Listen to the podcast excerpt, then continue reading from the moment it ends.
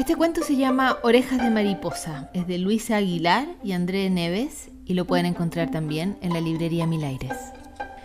Mara es una orejotas. Mamá, ¿tú crees que soy una orejotas? No, hija, tienes orejas de mariposa. Pero ¿cómo son las orejas de mariposa?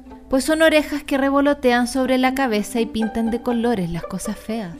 Mara tiene el pelo de estropajo. No, mi pelo es como el césped recién cortado. Mara va vestida con un mantel.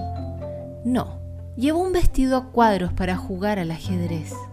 Mara tiene un calcetín roto. No, lo que ocurre es que tengo un dedo curioso.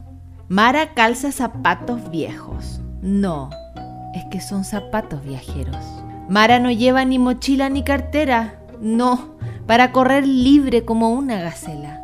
Mara siempre lee libros usados. No, mil manos más los han acariciado. A Mara le rugen las tripas. No, es que tengo una orquesta en la barriga. Mara es una larguirucha. No, de puntillas puedo abrazar la luna. Mara es una orejotas. ¿O nos vas a decir que son orejas de mariposa? No, solo son orejas grandes. Pero no me importa.